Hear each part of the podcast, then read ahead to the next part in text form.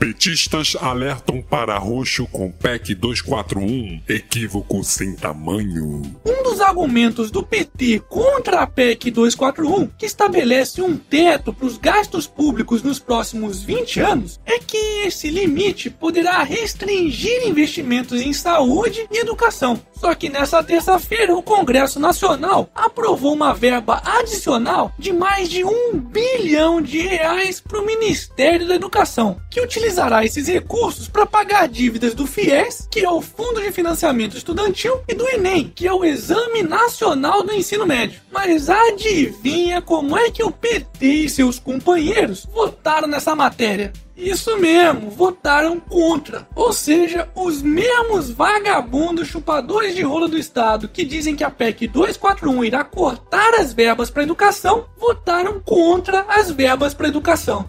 Ai meu, para de falar no PT, porra! E o PMDB e o PSDB, hein? Estão te pagando quanto? Calma, filha da puta! Proposta de delação da Delta cita PMDB e PSDB. O empresário Fernando Cavendish, dono da construtora Delta Engenharia, negocia um acordo de delação premiada onde pretende denunciar pagamentos de propinas a políticos do PMDB e do PSDB relacionados a obras dos governos de São Paulo, Rio de Janeiro e Goiás, além de estatais federais como o Departamento Nacional de Infraestrutura de Transportes, conhecido também também como DENIT, e a Petrobras. Só para vocês terem uma ideia, Cavendish cita inclusive pagamentos indevidos que seriam destinados ao senador Aloysio Nunes Ferreira, do PSDB, e atual líder do governo Michel Temer no Senado. Ai meu, mas e o Cunha, hein? Quando é que aquele juiz golpista do Moro vai prender ele, hein? É, aqui jaz mais uma narrativa petralha. Cunha é preso em Brasília por decisão de Sérgio Moro.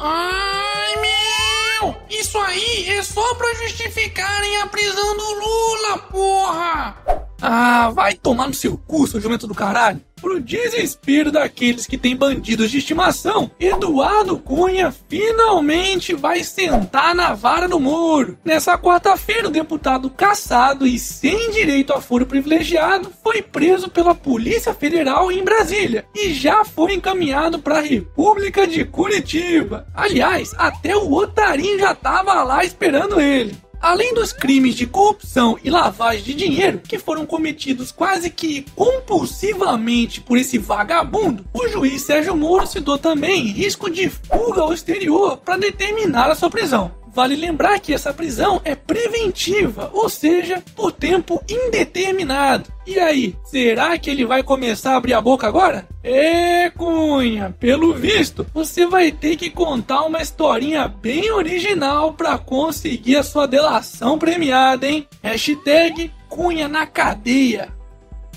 Momento. Jabá. E aí, já comprou seu otarinho? Então me manda uma foto com ele que eu vou postar lá no Instagram do canal do Otário. O quê? Ainda não tem o seu? Então corre lá na lojinha, eu vou deixar o link aqui na descrição do vídeo. Tribunal Superior Eleitoral erra ao registrar doação de 75 milhões de reais a beneficiário do Bolsa Família. Se dependermos do TSE para encontrar irregularidades nessas eleições, estamos fodidos. Diferentemente do que foi noticiado ontem por eles sobre a doação de 75 milhões de reais que um beneficiário do Bolsa Família teria feito no primeiro turno das eleições municipais, na verdade esse valor seria de apenas 75 reais. Ou seja, provavelmente foi apenas um erro grosseiro de digitação. E imaginar que esses aí são os mesmos responsáveis pelas fantásticas urnas eletrônicas brasileiras, as melhores do mundo, segundo eles, e pelos registros biométricos dos eleitores, que, diga-se de passagem, são totalmente inúteis. Hashtag Tribunal da Zona Eleitoral.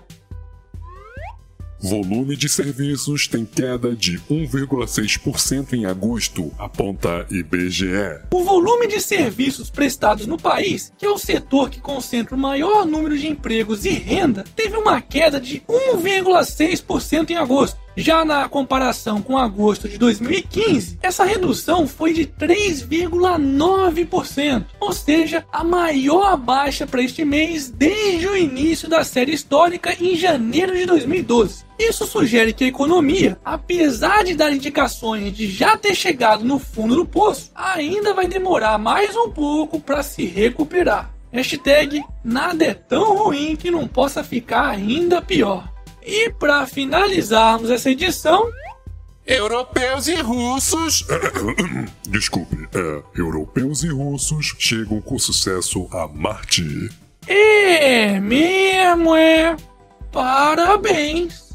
E esse foi mais um Otário News com as principais notícias do dia. E aí, curtiu? Então se inscreve aí nessa bagaça e regaceira nesse like. Aí, não se esquece que os patrões do canal do Otário já estão conferindo em primeira mão o áudio do Otário Cast com a participação do deputado Jair Bolsonaro. Mas se você ainda não é um patrão, não fique triste, pois o Otário Cast será publicado neste final de semana para todo mundo. E amanhã tem mais.